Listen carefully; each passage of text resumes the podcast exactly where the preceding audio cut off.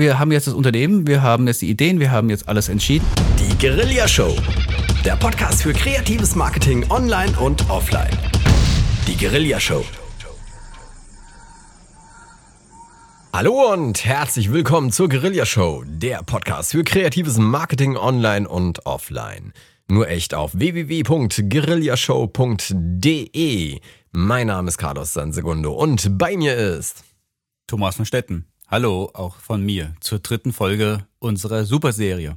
Genau, unsere Superserie Unternehmensgründung, Dienstleistungsgründung, selbstständig werden, wie auch immer, ähm, wo wir mal ein Unternehmen von null auf versuchen zu begleiten und aufzuziehen, wie man das macht, woran man denken kann und äh, natürlich alles mit einem äh, Marketing-Aspekt ein bisschen äh, auch betrachten.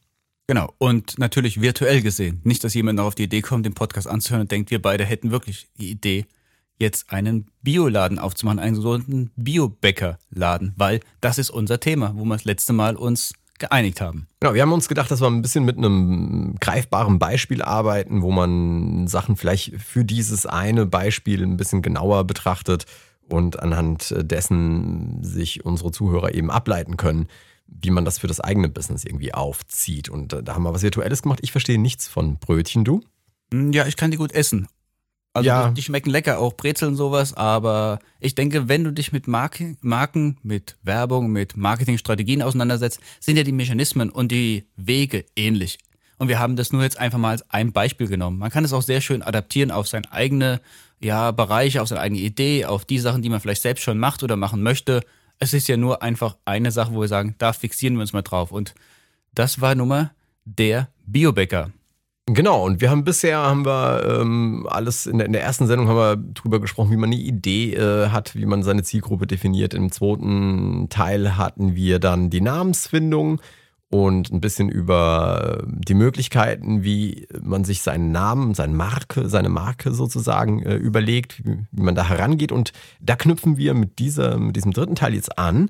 Und zwar ähm, gehen wir ein bisschen auf die rechtlichen Aspekte ein, wobei das jetzt ja schon sehr hochgegriffen ist, also nicht wirklich die, die, die rechtlichen Aspekte, da haben wir als Laien selbst ja auch nicht äh, den, den ähm, Background für, sondern ähm, es geht mir eben darum, was man beachten kann, zum Beispiel ähm, bei der Anmeldung einer Marke. Und da stellt sich, ähm, oder bekomme ich häufig auch die Frage, muss ich meinen Geschäftsnamen, meine Idee, muss ich das irgendwie beim Patentamt als Marke anmelden?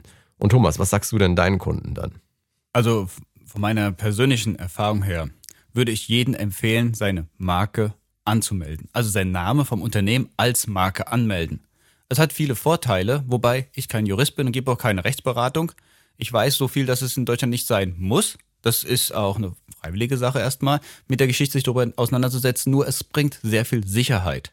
Zum einen, man hat etwas wirklich geschützt, einen Namen, den man sich ausgedacht hat. Und es ist ganz gut, wenn jemand auf einen zukommt und sagt, du, ich habe hier auch den Namen und ich hätte gern von dir jetzt den Namen zurück und du darfst ihn nicht mehr benutzen. Hm. Dann hast du ein Unternehmen aufgebaut mit einer gewissen Namensfindung, die du als Prozess durchlaufen hast und dann hast du später eine Marke und die musst du vielleicht sogar zurückgeben, weil der andere darauf das Recht hat. Das wäre natürlich fatal, weil du hast ja die ganze Zeit darauf kommuniziert, hast Werbung aufgebaut und jetzt darfst du diesen Namen nicht mehr benutzen. Das heißt, ganz am Anfang würde ich persönlich empfehlen, lass es als Marke eintragen. Natürlich gibt es verschiedene Arten von Marken, da kommen wir gleich dazu. Aber erstmal grundsätzlich, egal was für eine Art von Marke du anstrebst, es bringt relativ hohe Vorteile. Und der finanzielle Aspekt ist auch gar nicht so hoch, wenn man es selbst macht. Es gibt im Internet eine wunderschöne Plattform vom Patent- und Markenamt. Die führt einen erstmal durch Informationen sehr schön an das Thema heran. Und später kann man so den ganzen Prozess der Anmeldung auf den ihrer Webseite durchführen. Und das ist im 100er Bereich irgendwo mittendrin zu, anzusiedeln, je nachdem, ob du da noch eine Klasse hinzubuchst oder nicht. Aber es ist überschaubar. Und dann hast du erstmal für zehn Jahre nach heutigem Stand, so viel ich weiß, äh, also eine gewisse Zeit, rastern wir mal so auf, Sicherheit, wenn die Marke durchkommt. Ja, also zum einen äh, müssen wir vielleicht einfach mal klarstellen, warum es überhaupt interessant sein kann, sich eine Marke anzumelden. Nehmen wir unser Beispiel der Biobäcker. Das ist jetzt ähm, für sich genommen wahrscheinlich gar nicht markensrechtlich schützbar. Allerdings in Kombination damit, dass, das hast du ja in, in diesem zweiten Teil ja auch immer so schön gesagt, der Biobäcker, ja, Ähm, das kann schon eher markenrechtlich geschützt sein, wenn man zum Beispiel sagt, der wird komplett groß, in, äh, also mit Großbuchstaben geschrieben und Biobäcker äh, halt noch dazu. Das könnte schon eher schützenswert sein. Die, die Gefahr ist, dass ich einfach mit irgendeiner Idee hinkomme, ich mache mein Geschäft auf und dann macht jemand anderes das genau dasselbe, meinetwegen eine Ortschaft weiter auf und dann hast du nämlich schon die Problematik, da kannst du dich nämlich nicht vorschützen, wenn du nicht deinen Namen, deinen Unternehmensnamen als Marke gesichert hast. Ja, und vor allem, es gibt verschiedene Arten von Marken. Das ist ja wiederum die Sache, wenn es sehr, ja, wenn es nicht ganz kreativ ist, sondern man sagt so, ah, das ist ein allgemeiner Begriff. Dann gibt es ja immer verschiedene Sachen. Es gibt einmal eine Wortmarke, eine Bildmarke, eine Kombination aus beiden. Das heißt, da kann man sich sehr schön von einem Juristen beraten lassen und entsprechend auch gucken, habe ich jetzt daraus ein ganzes Logo entwickelt, ein ganzes Konzept entwickelt und lasse das visuelle Bild schützen oder ist wirklich nur der Name, den ich schützen lasse? Wie genau das ist, würde ich einfach sagen, lasst das von einem Fachmann euch nahebringen, erklären. Uns geht es jetzt beide nur darum, dass der Impuls da ist und unsere Erfahrung euch weitergegeben wird, dass mit einem Markenschutz auf jeden Fall eine gewisse Sicherheit für eure Marke gegeben ist. Und keine hundertprozentige, was gibt schon hundertprozentig, aber es ist zumindest ein richtiger Schritt, damit man seine Idee, die man hatte mit der Marke, auch irgendwo fixieren kann. Genau, und es beginnt damit, dass man sich eben den Namen sichern lassen könnte. Wenn man jetzt zum Beispiel einen Fantasienamen verwendet, kann man sich den sichern lassen. Das geht äh, dann auch nicht für alles und jedes, aber für bestimmte Branchen. Ja, genau. Also als ich damals meine Marken angemeldet habe oder eine Marke angemeldet habe, da wird man natürlich erstmal gefragt, von den Arten, was für eine Art von Marke. Wo ich gesagt hatte, eine Wortmarke, ich wurde gefragt, eine Bildmarke oder ist es eine Kombination, eine Wort-Bildmarke. Das muss man schon mal definieren. Man muss entweder. Ganz kurz einhaken, weil ja. äh, ich aus Erfahrung weiß, dass nicht jeder weiß, was äh, Wortmarken, Bildmarken und sowas sind. Also Bildmarken sind die Signes, die, die Symbole. Ja. Ja, das wäre eine Bildmarke. Eine Wortmarke, nur eine Wortmarke wäre eben nur der Name. Genau. Also ähm, wenn du einen ganz kreativen Namen hast, wo dann einfach das noch nie gibt, dann kannst du diesen Fantasienamen nur als Wortmarke einsetzen. Dann haben sie mich noch gefragt nach Klassen, Klassifizierung. Das sind so diese Themen, wo du dich bewegst, in welcher Branche du dich bewegst und was für eine Tätigkeit oder was für eine Produktlinie. Das kann man so ein bisschen rastern. Du kannst da nicht global alles sichern, sondern du musst irgendwo das spezifizieren. Das ergibt sich ja daraus auch aus der Dienstleistung, die du hast. Und das ist bei der Webseite sehr schön. Die stellen dir ganz viele Fragen. Vor kurzem habe ich so einen Prozess durchlaufen, also das war noch vor kurzem so. Und entsprechend nach dem Prozess wird dann auch klar gesagt, die die Klassifizierung ist für dich ideal, möchtest du die haben? Und dann kommt man schon zum Abschluss und dann wird es dort eingereicht. Es ergibt auch manchmal, je nachdem, was ich mache, Sinn äh, zu gucken, ob es eben andere Bereiche gibt, in denen ich das mal bleibe beim Biobäcker. Äh, da schützt du dir natürlich deine Marke in dem Bereich äh, Bäckerei, ja, also wie auch immer das jetzt beim vom Markenamt genau äh, festgehalten ist. Zum Beispiel wäre es ähm, denkbar, dass jetzt irgendeiner dein Logo so toll findet, wenn du es nicht geschützt hast und fängt an, damit T-Shirts zu verkaufen. Ja, das kannst du ähm, übrigens über so, so einen Schutz eben ähm, regeln, das kannst du verhindern, aber auch nur, wenn du eben diesen Bereich mit reingenommen hast in deine Anmeldung. Es betrifft jetzt einen Biobäcker, glaube ich, relativ wenig. Aber sagen wir mal, es gibt viele andere Bereiche, in denen ähm, man sich zum Beispiel überlegen sollte, ob man zusätzliche Bereiche hinzunimmt, die eigentlich gar nicht zum Kerngeschäft gehören. Es muss, glaube ich, eine gewisse äh, Zugehörigkeit sein, aber da kann man sich auch, wenn man wirklich so weit gehen will, sehr gut beraten lassen von Fachexperten.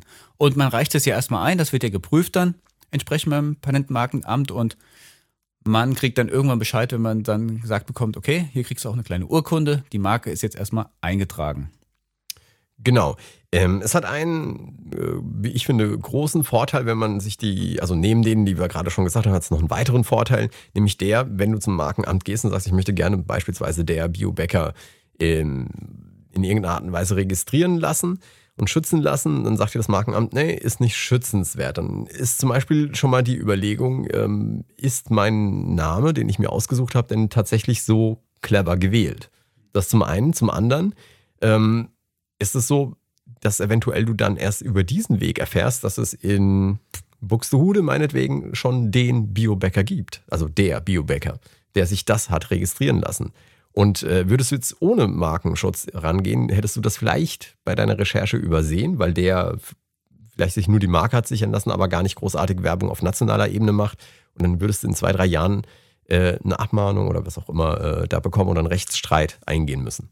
Könnte passieren, ja. Also es ist einfach, unsere Erfahrung her zeigt, erstmal selbst recherchieren, selbst im Internet ein bisschen recherchieren auf Basis von dem, gibt es schon so etwas. Da gibt es auf der Patent- und Markenamt Webseite auch eine, ein Link oder ein Tool, wo man nochmal ein bisschen nachrecherchieren kann. Man kann sich sehr schön erstmal reinlesen und dann muss man halt gucken, ist es so, wie der Prozess dort vorgestellt wird, für mich interessant.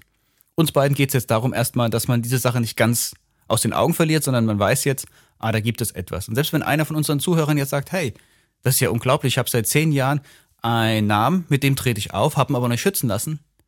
Ihr könnt dennoch auch nach zehn Jahren natürlich diesen Prozess durchlaufen. Recherchiert, guckt, ob dieser Name frei ist. Äh, lasst euch juristisch beraten, wenn ihr da Bedarf habt und dann könnt ihr auch, egal wann, das Ding anmelden. Es muss nicht ganz am Anfang sein, wenn ihr eine neue Idee umsetzt, sondern immer dann, wenn ihr sagt, Mensch, ich guck mal, wie das ist, kann man das immer noch machen. Weil ich habe schon zwei, drei Leute gehabt, die haben mich gefragt, ja, wir sind doch schon seit zehn Jahren auf dem Markt, äh, jetzt ist der Zug abgefahren, jetzt können wir nicht mehr es sichern. Wenn kein anderes gesichert hat, könnt ihr natürlich nachträglich es immer noch machen. Da muss man auch genau recherchieren, was da die letzten zehn Jahre passiert ist. Ja, ähm, es gibt sowas aber auch wie, wie Gewohnheitsrecht. Also wenn du jetzt sagst, du bist äh, der Biobäcker und hast irgendeinen Fantasienamen meinetwegen gegeben und benutzt es schon seit zehn Jahren, ist es schwierig für einen anderen Bäcker, auch wenn du die Marke noch nicht angemeldet hast, äh, ja, sich in dem Bereich mit demselben Namen zu etablieren. Ähm, da, da äh, kannst Lass aber das aber mal ja? unsere Juristen entscheiden. Also da würde ich jetzt. Ja, aber ich sag mal, es, es gibt da schon, ich weiß, dass das in den Köpfen der Leute auch so ein bisschen umherschwirrt, aber bis zu dem Zeitpunkt, wo du dich denn etabliert hast, also selbst etabliert hast, bis dahin können sie es dir einfach wegnehmen. Wenn du es nicht geschützt hast.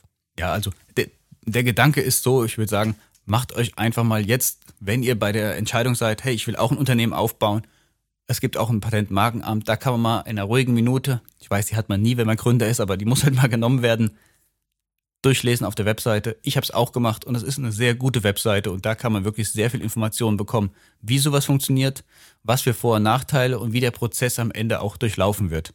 Und viele Leute, die das gemacht haben, haben danach sich auch besser gefühlt. Ja, hauptsächlich geht es wirklich darum, dass einfach nicht irgendjemand kommt und versucht, dir deine eigene Marke, die du kreiert hast, zu irgendeinem Zeitpunkt äh, wegzunehmen indem die das äh, für sich schützen lassen. Mhm.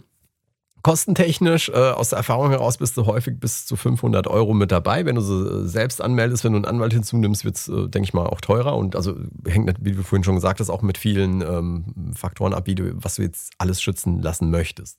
Ja, und wie komplex es wird und ob du dann wirklich auch juristischen Beistand benötigst, weil es gibt ja auch komplexe Situationen, da sagt man dann, oh, da ist jetzt wird mir doch ein bisschen zu kritisch, weil die Konkurrenz vielleicht ähnlich klingt da lasse ich doch lieber mal einen Fachmann drüber gucken, als wenn man was hat, wo es ganz klar ist. Also in dem Moment, wo man einfach überfordert ist, ist immer juristischer Beistand empfehlenswert, weil diese Entscheidung triffst du einmal und dann soll das Ding ja laufen und du willst danach nicht mehr gedanklich mit deiner Marke auseinandersetzen. Am Ende soll bei dem Prozess es sauber abgeschlossen sein. Und ob du es selbst hinkriegst oder mit einer juristischen Person zusammen den, ja, den Akt durchführst, das muss man dann gucken.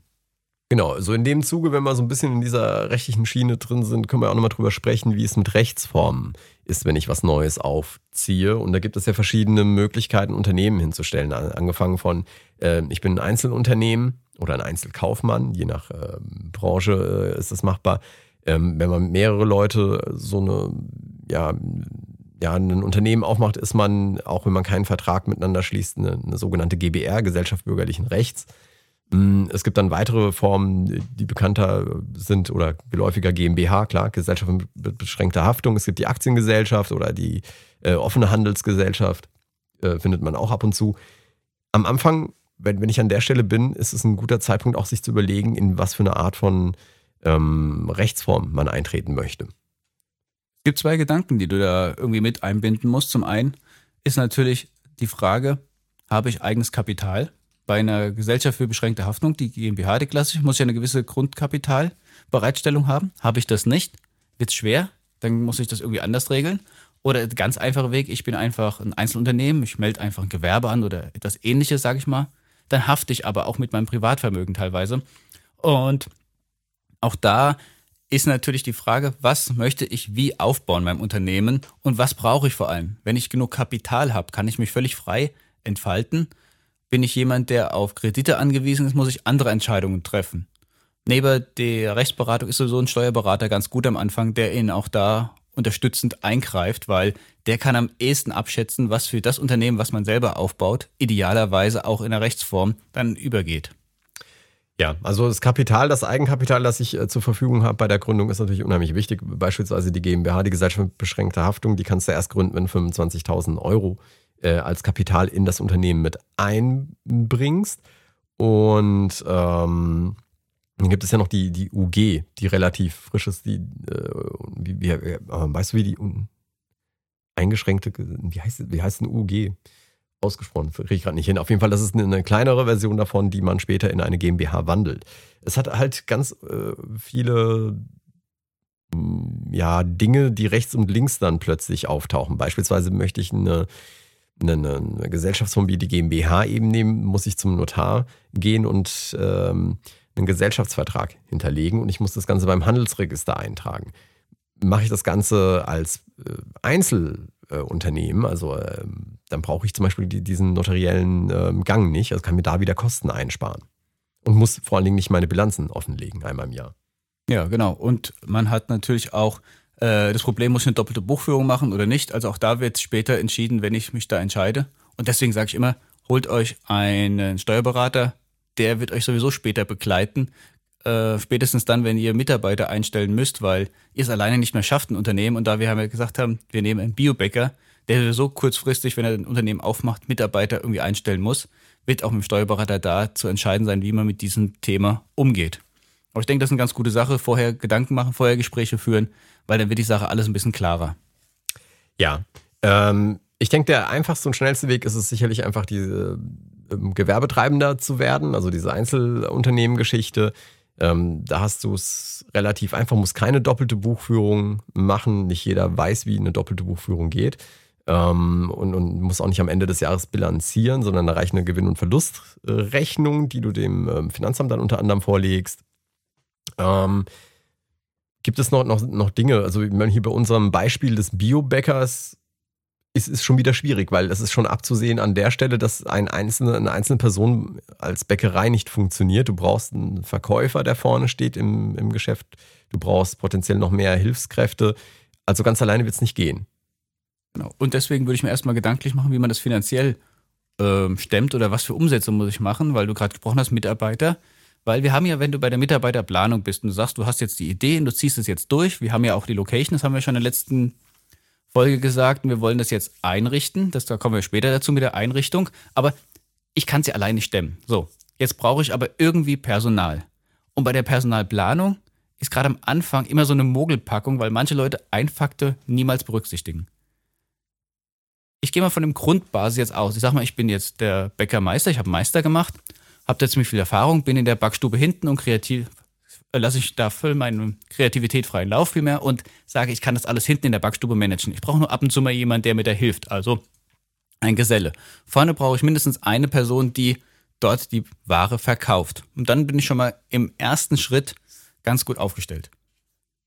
Niemals vergessen, Leute haben Urlaub, werden mal krank oder sind sonst irgendwann auch mal abwesend und dann ist gar keiner da. Also brauche ich immer irgendwie von der Planung die Sicherheit, wenn einer fehlt, dann läuft das Unternehmen dennoch. Weil sonst kann es passieren, dass ganz schnell das Unternehmen einfach stehen bleibt und es läuft gar nichts mehr. Und die Kunden sind sehr unzufrieden und man kann ja vorstellen, wenn im Verkauf jemand fehlt, dann wird es äußerst schwierig, da wirklich noch Umsatz zu machen.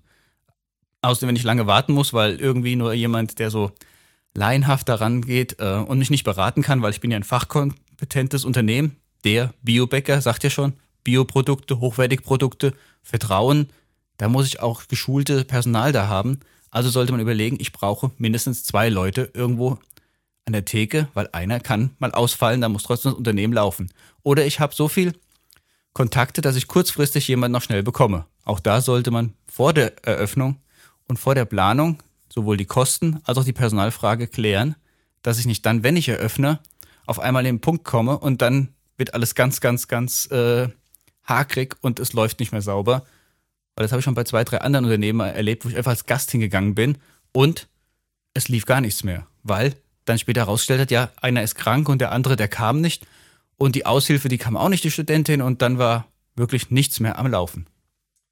Ja, also generell würde ich sagen, unbedingt juristischen Beistand suchen, äh, sich das mal erklären lassen, auch oder vom Steuerberater. Die meisten Leute haben ja welchen ähm, äh, oder einen da ähm, den mal fragen, was das alles angeht, wo man sich auch vorher überlegen, wo geht das Ganze hin. Also werde ich das tatsächlich alleine stemmen können, brauche ich Leute dazu. Ich weiß nicht, hat man vorhin die Haftung schon erwähnt bei diesen Unternehmensformen? Weil das ist ein ganz wichtiger Punkt, der, den wir unbedingt ansprechen müssen. Also ähm ich bin mir nicht ganz sicher, Carlos. Wenn du da noch was hast, dann lass raus. Ähm, ja, es, es gibt noch eine Geschichte, wenn, wenn ich mir aussuche, was für eine Gesellschaftsform ich eben annehme, dann hat, spielt die Haftung eine große Rolle drin. Nehmen wir zwei Beispiele wieder. Das, das Einzelunternehmen, der Gewerbetreibende, der haftet mit seinem kompletten ähm, Vermögen, inklusive Privatvermögen für Dinge, die schief laufen. Also ich gehe in einen Vertrag mit irgendeinem Unternehmen ein, sage ich, liefere dir das und das und das und das an und dann kann ich verklagt werden, wenn das jetzt nicht funktioniert hat und das andere Unternehmen ist nicht zufrieden damit, dann werde ich verklagt und äh, hafte dann mit meinem Privathaus und äh, meinem Auto und sonst was irgendwie dafür. Das ist anders bei der Gesellschaft, Achtung, mit beschränkter Haftung, also de, der GmbH. Dort ist die Haftung nämlich auf das ähm, Kapital, ähm, das ich in, in das Unternehmen reingegeben habe. Also im Mindestfall diese 25.000 Euro beschränkt. Richtig. Ähm, ja, ich habe so von anderen Leuten schon mal gehört, das ist jetzt der andere Aspekt, wenn man bei einer Bank Geld braucht und man ist eine GmbH, keine Gespräche können schwieriger sein, als wenn man sagt, ich bin ein Einzelunternehmen. Dann hat man da ein bisschen mehr Spielraum, aber das muss jeder selbst entscheiden. Auch das sind ja Fragen, habe ich das Eigenkapital, muss ich Fremdkapital beschaffen? Das hört sich am Anfang jetzt ein bisschen einfach an, lachsig. Die Leute, die aber in dieser Entscheidung jetzt drin sind, in diesem Prozess, die können das nachvollziehen. Das sind ganz schön schwierige Entscheidungen. Und das sind ja auch langwierige Entscheidungen. Und da sollte man schon mal ein bisschen darüber nachdenken. Ja, Thomas, wir sind jetzt ganz schön weit weg von unserer Namensfindung irgendwie gekommen. Wollen wir nochmal ganz kurz resümieren, was wir in Sachen Namensfindung gefunden haben. Und ähm, dann würde ich sagen, kümmern wir uns um den nächsten Punkt, aber da, da erzählen wir gleich drum. Also Namensfindung, wir hatten darüber gesprochen, dass es Fantasienamen gibt, dass man äh, die Tätigkeitsbeschreibung mit reinnehmen kann oder das Berufsfeld, jetzt äh, der Biobäcker, als, als Gegensatz zum Fantasienamen. Wir haben äh, darüber gesprochen, dass die Wahl der Domain natürlich äh, wichtig ist, was das angeht und dass es äh, bei dem einen besser als bei dem anderen funktioniert. Das war alles in der letzten Sendung noch. Und jetzt haben wir eben nochmal über die, das Schützen der Marke gesprochen, was ein absolut wichtiger Aspekt ist, ähm, wenn man sicher gehen möchte, dass man nicht nach zwei Jahren aus dem eigenen Business praktisch rausgekatapultiert wird, dadurch, dass irgendein anderer sich meinen Namen hat sichern lassen. Genau. Was, mal als, was steht als nächstes auf der Liste? Was ist der nächste Schritt, wenn wir jetzt hier unser Unternehmen machen? Ja, wir haben jetzt erstmal noch ein Problem. Wir haben jetzt das Unternehmen, wir haben jetzt die Ideen, wir haben jetzt alles entschieden und jetzt müssen wir das Unternehmen ja irgendwie einrichten. Also wenn du jetzt ein echtes Unternehmen hast, wo Leute reingehen, dann musst du ja Immobilien kaufen, du musst Kühltheken kaufen, du musst Maschinen kaufen, du musst dir alles Mögliche erstmal besorgen, weil meistens hat man ja leere Gewerberäume angemietet. Und viele Leute fragen sich dann einfach, soll ich jetzt alles neu kaufen oder kann ich es auch privat kaufen oder kann ich es leasen? Und dann sage ich natürlich, wie alle es sagen, es kommt natürlich drauf an, auf das Kapital. Wenn du gebrauchte Sachen kaufst, ist es natürlich viel günstiger. Meistens ist aber die Garantie auf die Geräte viel geringer. Die Garantiezeiten, die können auch schneller ausfallen, wenn man es zu alte Sachen irgendwie mit einbindet. Gerade in der Produktion ist natürlich blöd, wenn du da zwei, drei Öfen hast und bist ein Biobäcker und dann fallen dann dauernd die Öfen aus, weil die so alt sind, dass die kaum noch irgendwie die Leistung bringen oder die schaffen die, Ener äh, die Wärme nicht und du brauchst eine gewisse Intensität an der Wärme. Anders sagt, ist es natürlich im Bereich des Verkaufsraumes. Da muss man sich überlegen, wie möchte ich auftreten. Ähm, möchte ich jetzt da erstmal eine Präsentationstheke haben, die schon irgendwo benutzt wurde von jemand anderem, weil es gebraucht ist. Der hat aber das Unternehmen geschlossen, kann ich übernehmen. Passt das zu meinem Style? Ich sag mal so, Biobäcker ist ja ein bisschen so urig, da muss ja auch so ein bisschen der urige Kern hinkommen. Da würde ich nicht alles auf so ganz moderne Farben trimmen, sondern eher so ein bisschen diesen harten, rustikalen Charakterstil reinbringen. Kann natürlich modern in braunen Tönen sein, aber ist ein anderer Style, als wenn ich so ein ganz flippiges Unternehmen mache. Ich glaube, eine Kombination aus verschiedenen Sachen ist immer ganz angenehm. Für Maschinen oder für Sachen, die 100% funktionieren müssen, weil sonst geht gar nichts mehr, wie es beim Bäcker der Ofen. Da muss man schon mal überlegen, soll ich das Ding leasen? Das ist eine schöne Alternative. Die Kosten sind nicht so hoch. Oder kaufe ich da einen neuen für mich? Bei der Ausstattung von irgendwelchen Sachen, wo man nur präsentiert und kann vielleicht selbst handwerklich so ein paar kleine Schrammen irgendwo beheben, kann man bestimmt auch sehr viel günstiger einkaufen. Sogar bei traditionellen Sachen wie eBay oder sowas oder anderen Auktionshäuser im Internet habe ich schon tolle Sachen entdeckt, wo ganze Ausstattungen von Unternehmen dort angeboten wurden. Also man hat da die Möglichkeit, wirklich sehr, sehr günstig einzukaufen und dann entsprechend nur noch überlegen, was ist für mich wichtig. Gut, dann haben wir jetzt im Prinzip so ein bisschen das Setup äh, für unser neues Unternehmen mehr oder minder skizziert und äh, kommen jetzt auch wieder mehr in Richtung Marketing.